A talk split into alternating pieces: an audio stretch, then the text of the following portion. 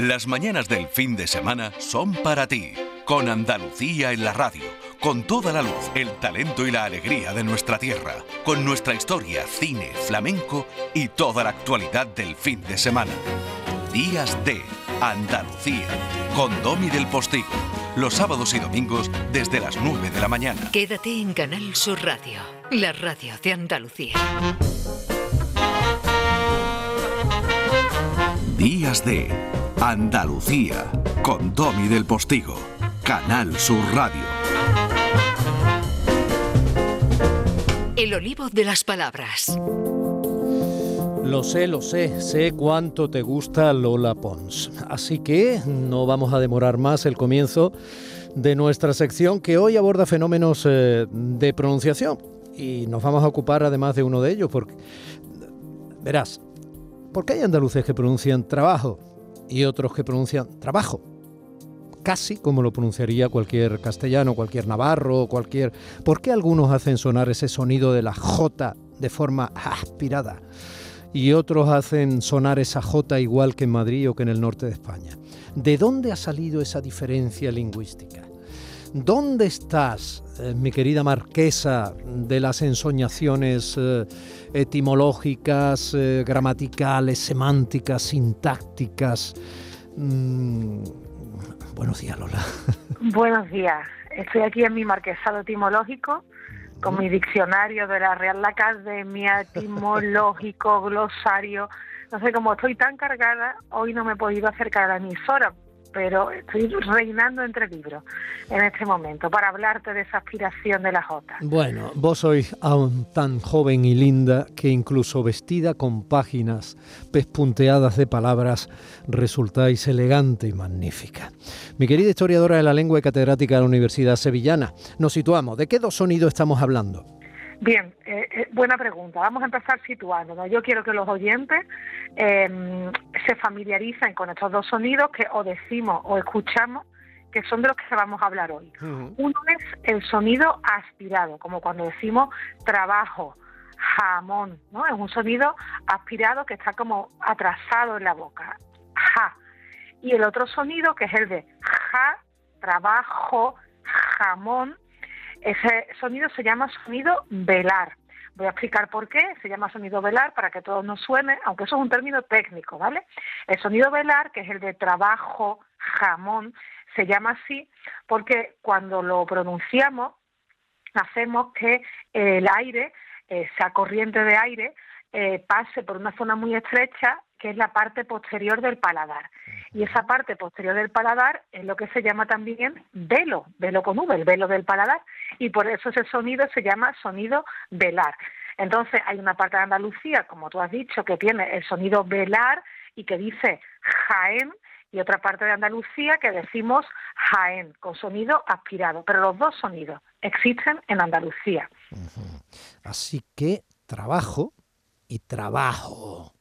Eso es. Yo no creo en el cielo, nada más que en el trabajo. Trabajo, trabajo, mucho trabajo. Lo que hace aquí Pepe Bejine con lo suyo es claramente el sonido aspirado del que habla, ¿no? Ese es muy aspirado. Muy, Fíjate muy que aspirado. muy, muy aspirado, porque además él aspira, que es un trabajo.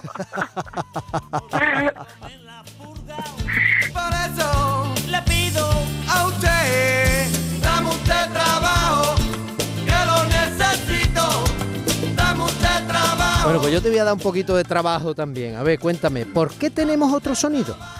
Eh, Fíjate que esto es interesante también, porque aquí hablamos con mucha alegría de, pues andaluzas tenemos dos sonidos, pues uno son velares, ¿no?, de trabajo y otro aspirado, trabajo.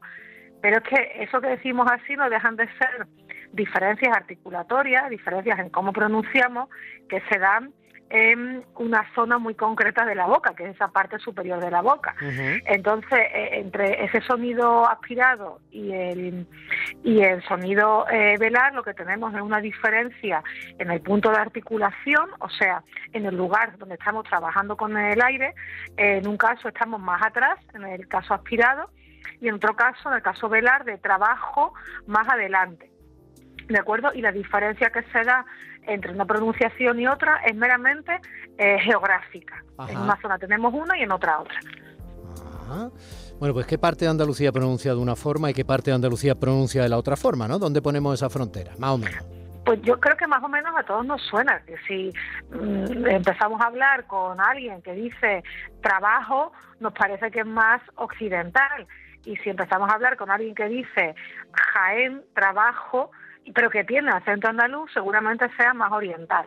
Entonces, el sonido con esa J, el que es más propio del castellano central, norteño, ese se da, como he dicho, en el oriente, pues en casi toda Almería, en Jaén, en el noreste de Granada también mientras que en el occidente, pues, aunque hay muchas variantes internas, en el occidente, o sea, en Huelva, en Cádiz, en Sevilla, parece que triunfa más la aspiración, ¿no? Son diferentes formas de aspiración las que se dan en el occidente andaluz, pero en absoluto escucharía a un sevillano decir Jaén, sino Jaén. Ese es uno de, de los rasgos que separan esas supuestas dos Andalucías. Este es uno de esos rasgos sí que separa Andalucía occidental y oriental. Y es verdad, esto lo hemos hablado en muchos otros olivos, que hay otras líneas que separan Andalucía. También hay una, una pronunciación costera, hay una pronunciación interior, mm. hay una pronunciación eh, más central y, y, otra más de los núcleos laterales. O sea que no es solo el eje occidente frente a oriente, pero en este caso sí es ese eje, el oriente frente al occidente. Pero es curioso porque por ejemplo también hay otras cosas que separan en dos Andalucía, pensemos en la apertura vocálica, ¿no? Eso es decir, los vinos como los vinos, ¿no? Marcando el plural con una mm. apertura vocálica. Mm. Eso también se da en el oriente andaluz, pero la frontera no es exactamente la misma que la de la, la de la J. No, no, porque por ejemplo no se da en Málaga por ejemplo. Claro, efectivamente. Sin embargo, se da en Granada, que está al lado, o sea, ahí se da mucho. Entonces es curioso, ¿no? No, no, no, no, no hay nada tan definido, ¿no? Y además aquí también otro rasgo interesante y es que pronunciemos como pronunciemos la J, de una forma aspirada o de una forma velar como la castellana, no es un rasgo que esté marcado en Andalucía. O sea, no se siente estigmatizado, no se siente vulgar, se pronuncia uno u otro, eh, encontramos que la diferencia se da por zonas, por geografía, pero por hablantes de cualquier adscripción social. O sea que nadie reprime su forma de pronunciar la J, sea aspirada o sea velar. Este es uno de esos rasgos que no tiene marcación, que es una marcación neutra. Hmm. Oye, ¿y de dónde salen esos dos sonidos? ¿Uno deriva del otro? O sea, ¿la, la aspirada es la manera relajada de decir la J original o no? No, esos son dos sonidos que son completamente distintos en historia. O sea, que esas son dos familias no emparentadas, ¿vale? Vecinas, tú puedes ser vecina toda la vida de alguien, pero no tener ningún parentesco con él, ¿no? Pues eso le pasa a estos dos sonidos. Son vecinos geográficamente dentro de la boca, ¿no? Uno velar y otro un poco más atrasado, que es el aspirado, pero vienen de familias distintas. El más antiguo de, de los dos es el aspirado, porque el sonido aspirado, eh, esa ja, g, esa existió en todo el castellano antiguo, no solo el que se pronunciaba en el sur de la hubiera pensado lo contrario, fíjate, que era una derivación relajada, ¿no? De estar ya cansado a punto de irse a dormir. Oye, en, recuerdo cuando hablamos de la aspiración de, esa F latina, que fue muy, a mí me resultó muy entretenido y muy interesante, con eso de convertir, por ejemplo, eh, eh, hambre en hambre, ¿no? Efectivamente. Humo en humo. Eh, esto es ¿Tiene que ver? Exactamente lo mismo. Nuestros antepasados decían hambre y humo todos, o sea, los de Segovia, los de Toledo, ah. los de Navarra, sí, de hecho además es un rasgo que se extendió de norte a sur y no al contrario, es un rasgo casi más norteño que sureño en orígenes. Entonces nuestros antepasados decían ese hambre, humo, etcétera, después lo fueron perdiendo y solo se conserva esa aspiración en algunas partes de Andalucía mm.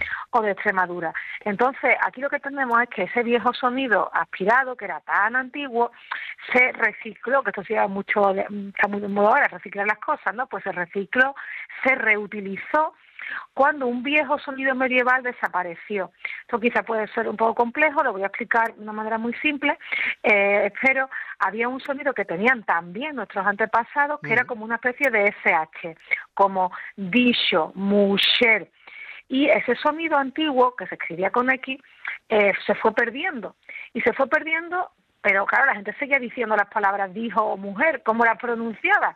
Si ya no era con esa SH de dicho mujer. Mm. Pues en una parte de España, en vez de seguir diciendo dicho mujer, empezaron a decir dijo mujer, con el viejo sonido aspirado de la F latina inicial, Mm. con el viejo sonido que existía para toda la península. O y sea, otra decían parte, dijo o mujer como decían humo. Exactamente, igual que decían humo o hambre, Mm. reciclaron el sonido, no crearon nada nuevo. Eso fue lo que se hizo en el Reino de Sevilla y que se extendió en la Andalucía occidental, que es no reutilizar, sino reciclar. A veces se habla mucho del carácter innovador del andaluz, este es uno de esos casos donde se muestra que ese tipo de caracterización es errónea. En este caso concreto, el andaluz occidental no fue innovador, digamos que al contrario, fue reciclador, reutilizó lo que ya tenía. Pero es muy interesante porque uno le da la impresión de que es una degradación ese sonido del, del bueno, del original, que sería una J en condiciones, y que se ha ido degradando por carácter. Y no, resulta que no, que el sonido original era el que creemos una, o creo yo erróneamente, una degradación. Claro, pero tú has dicho muy bien cuando has dicho, a veces tenemos una impresión, es que con la lengua muchas veces, y es legítimo que tengamos impresiones, pero bueno, pues para eso está la filología y la lingüística, Claro. para convertir esa, esas claro. impresiones en realidades, y algunas veces pues efectivamente lo contrario. ¿Qué ocurrió? Que otras partes de la península, cuando dejó de decir dicho, echó ese sonido hacia atrás, pero creó un sonido nuevo, dijo, trabajo. Entonces, ese sonido que yo estoy exagerando mucho, porque no es mío propio, yo no tengo ese sonido en mi, en mi forma de hablar, no tengo ese sonido en mi articulación, el velar, ese sonido de lo que hoy escribimos con J o con G, ¿no? Em, mujer, trabajo, es un sonido muy nuevo del español. Es un sonido del siglo XVI. Y teniendo en cuenta que el castellano lo damos por nacido ya en el siglo XI, pues que algo nazca en el XVI es muy moderno, Domi. Eso es de hace tres días. Entonces, el sonido más antiguo es el aspirado. Y el sonido de la J, el que tienen, por ejemplo, nuestros compañeros pues jienenses o granadinos o almerienses, es mucho más reciente. Es del siglo XVI en adelante. Y ese es el que se expande desde Madrid, desde Toledo, y que también es el que termina penetrando en la Andalucía oriental. Esto me, eh, me da una duda bonita. eh, Cuando, incluso cuando bromeamos, mm, bromeamos perdón, con la fonética que nosotros percibimos del árabe, cuando escuchamos hablar a personas que hablan árabe, eh, utilizamos mucho ese sonido. O sea, o sea, sabajaljar, ¿no? Entonces, ese sonido está en el árabe. O sea, que no tiene nada que ver con, con la, con la fricativa de Sazuras o con la, por ejemplo, el alemán, ¿no? Que es otra cosa. Entonces, eh, ¿nosotros hemos, nos hemos contaminado de ese sonido árabe o eso ya lo teníamos también aquí? A ver, esta es una pregunta interesante. El árabe tiene aspiradas y el árabe eh, hispánico, ¿no? que es el árabe andalusí, el árabe que se habló en la península mientras hubo dominio musulmán, también tenía esas aspiradas, porque eso también hay que planteárselo. A veces puede ser que una lengua hoy tenga un sonido que no lo tenía hace 10 siglos. ¿no? Mm. Las aspiradas también existían, las aspiradas árabes también existían en esta época medieval en la que ocurren todos estos cambios. ¿Por qué sabemos que esas aspiradas árabes también llegaron a la península? Pues porque hay algunas palabras árabes que, que se han introducido en las lenguas hijas del latín y que se han introducido con aspiración, que a veces esa aspiración la escribimos con J, otras veces con, con H, pero, pero bueno, pues cuando escribimos, por ejemplo, hasta, ¿no? Lo de la preposición hasta, de hasta que no escucho a Domi lo salo no me quedo tranquila. Pues ese hasta eh, eh, viene del árabe y en árabe era jata, ¿no? Jata, y por ejemplo eso lo escribimos con esa H. Entonces, ese sonido aspirado que hemos dicho anteriormente, que es muy antiguo, que tuvieron nuestros antepasados, ¿proviene del árabe? Sí. No. ¿Por qué? Por, por la difusión geográfica que tuvo. La aspirada en sus orígenes en- eh, se empieza a dar en palabras que tienen F latina y se empieza a dar más, muchísimo más en el norte que en el sur. Este es un cambio que detectamos al menos desde el siglo XI, muy, muy norteño, pero muy norteño de la zona de la Castilla más, más vieja, más primitiva, de la zona burgalesa, la zona en contacto con el euskera, y tiene también aspiradas el gascón, que es una lengua que está al otro lado de los Pirineos y que está también en contacto con el euskera. Entonces, no se aspira en Andalucía por el peso del árabe.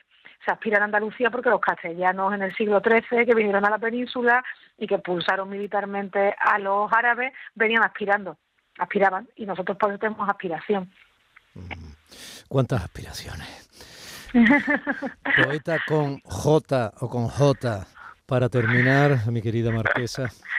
Bueno, está, lo he traído un poco así forzadamente, pero siempre acabamos con poesía andaluza y ya que hablamos de la J, pues hablemos de un poeta llamado Julio, que en concreto es Julio Aumente, un poeta cordobés, nacido en 1921, fallecido en 2006, un poeta interesantísimo del grupo Cántico, un tipo muy elegante, que por decirte algo, una de sus capacidades era experto en genealogía y en heráldica, además de pasador de arte, antigüedades, en fin. Tiene unos poemas preciosos, nosotros en la radio tenemos limitación del tiempo, así que vamos a leer un fragmento de un poema suyo, que tiene también una J, puesto que se titula Paisaje con campanas.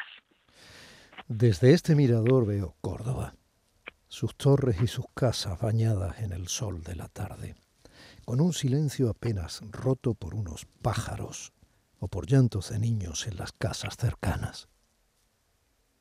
A veces toda la ciudad vibra entera y el aire es dulcemente rasgado por la campana de un convento que toca a vísperas. Primero es el cister, luego la encarnación. Lejos se oyen apenas Santa Isabel y el Corpus. Después viene el silencio a dominar de nuevo. Por la campiña se vuelve el aire tenuemente violeta y en la sierra los montes oscuramente azules. Un rumor de caballos sube desde la calle.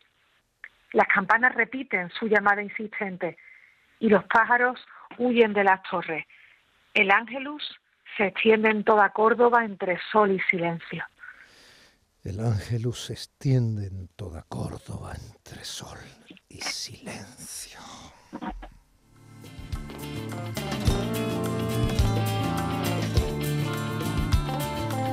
Doña Dolores del Pons un besito muy grande la semana que viene más.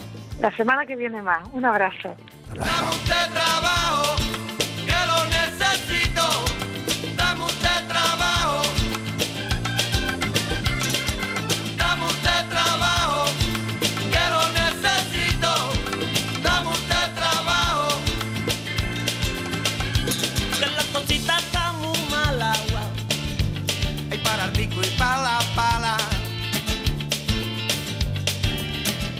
El empleo, un asunto estructural de nuestra tierra, tan estructural que con toda naturalidad se hacen canciones tan simpáticas y al mismo tiempo intencionadas como esta que hicieron los Shankla. Familia, eh, y todo eso pese a que los últimos datos eh, nos sonreían un poco, ¿no?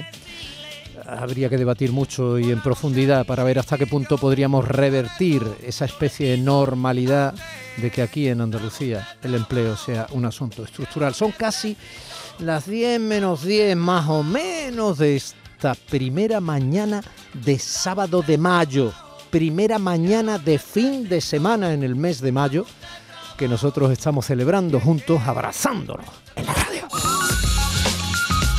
Días de Andalucía con Domi del Postigo, Canal Sur Radio.